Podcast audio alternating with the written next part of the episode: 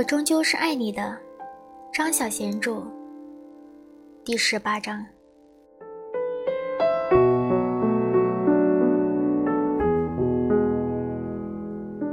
喜喜住进东京新宿一家便宜的小旅馆，把星夜挂在房间的墙壁上。他打了几通电话，最后一通电话打到对接那家小旅馆的柜台上。他用英文问道：“请问有没有一位林先生住在这儿？他从香港来的。”柜台的职员回答：“有的，你需要把这通电话接到房间去吗？”他挂掉了电话。终于找到了，原来林克住在那边。他走到窗边。隔着窗帘看向对街那栋有点残旧的旅馆，天已经黑了，旅馆的窗户亮起了星星点点的光。他从机场出来的时候没看见他，还以为他跟丢了。他会奇怪他为什么一夜之间从郑鲁身边逃走吗？还是他跟他一样，也会在那些热爱生命里的人面前？感到寒颤呢。他穿上了一袭红色的风衣，离开了旅馆，在附近的酒馆里吃了一碗拉面。店里没有伏特加，他喝了两杯梅子酒，然后走路回到了旅馆。他累了，蜷缩在房间里的窄床上，望着墙上的星在梦中，又见到了哥哥。他和哥哥面对面，坐上了一列北行的火车上。哥哥不解地问道：“你为什么不嫁给那个人？你本来可以幸福的。”可是，可是，他喃喃地说道。我害怕有一天，我会变成鹦鹉啊！哥哥笑了。那我会变成那条叫无花的蜥蜴。三个礼拜之后，喜喜穿着他在东京地下街买的一双酒红色的精皮长靴，还有深紫色的羊毛帽，搭上了一列开往长野的新干线的火车上。他拖着行李穿过了一个又一个车厢，最后，他在禁烟的那一节车厢上找到了一个位置。他放好行李，把帽子脱下来，丢到了旁边的空椅子上。车子缓缓地离开月台。他打开在车站买的一份英语报纸，读占星栏。也读了一份日本报纸的占星栏，他试着从占星栏的那几个汉字里推敲出意思。这时，他才突然之间发现，他多么像是在解开数独的谜题呀！于是，在这一趟的旅程中，他都在看日本报纸。窗外下着雨。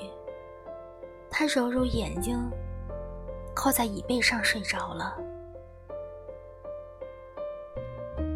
半路中，他动了一下，朦朦胧胧的看见他那顶帽子掉在了地上。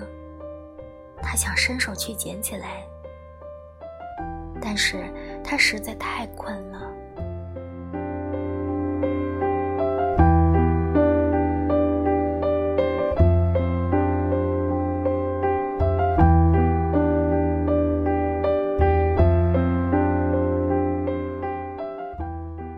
在椅背上醒来的时候，看到窗外毛茸茸的飘雪，兴奋地把脸贴到了车窗上看雪。看了一会儿，他转过头来，不禁地怔住了。他发现他那顶羊毛帽好端端地躺在旁边没有人的位置上。他悄悄地探出头去，东张西望。但是这一节车厢里，只有两个结伴出游的中年妇人，还有一个老年人和他年轻的情妇。他拿起了帽子看了看，重新戴回了头上，微微一笑。这时，坐在走道那一边的另一个妇人看了过来，摸了摸自己头顶上的白发，又指了指洗洗头顶。微笑着咕哝了几句他听不懂的话。原来是他，并不是他呀。西西脸上浮起了失望的神情，笑不出来了。他在长野站转搭了火车，在第三个站上下车。他拉着行李走出了车站。雪下大了。他伸出一双手，一朵朵雪花飘落在他的掌心里。这雪多美啊，哥哥！他搭着出租车到了一栋富露天温泉的民宿，在柜台上办了住房手续。走进房间，换掉墙上的一幅浮世绘制布画，挂上了星夜。然后他换上了旅馆提供的日式浴衣，带着一条小毛巾，踩着日本的鞋子，滴滴答答的到楼下去泡温泉。温泉里只有他一个人。他赤身裸体地走进了冒着热气的桧木风吕，任由雪花落在他白皙的肩膀上。女子温泉跟男子温泉用一面竹分隔开。他把眼睛凑上去，在竹片的缝隙里偷看，结果什么也没看见。后来，他发现林克并不住在这儿，他住在附近。另一栋比较便宜的民宿，民宿的外面有一个让游人泡脚的脚温泉。他走到那边，泡过几次脚。他在长野上待了两个礼拜，每天拿着地图出游，并且他在百货公司里买了一双亮丽的草绿色的毛绒手套。他吃着荞芥面。吃得很满足。夜晚泡完温泉之后，就睡在了榻榻米上。然后他一路的坐着火车北上，在秋田和青森待了几个礼拜，直走札幌。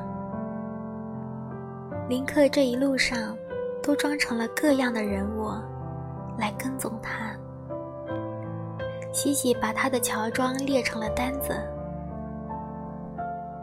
在长野时，他是拿着地图的背囊客和穿着和服的寿司师傅；在秋田时，他是穿着西装和风衣，拎着公文包上班族，还有穿着制服的餐厅服务生；在青森时，他是白头发、蓄了胡子的日本中年汉，手提包夹在腋下，走路八字脚。这回，他差点认不出他来。到了札幌，他又变成了春兰夹克的背囊客。离开札幌的前一天夜晚，他到大通的公园去看雪季。人潮摩肩接踵，彩灯映照在雪雕上，如梦似幻。他挤开人群往前走，好几次故意停下来看雪雕，但是没看见林克。他跟丢了吗？从大同公园里出来，满天的飘雪，他哆哆嗦嗦地沿着人行道走向旅馆的方向。他一直往北走，远离人潮，越过已经关门的商店街，穿过寂静的车站，走上了一条空荡荡的街道。百货公司打烊了，他的食指的指尖在水汽朦胧的橱窗上一路划开去，在身后留下了一道绵长的弯弯曲曲的指痕。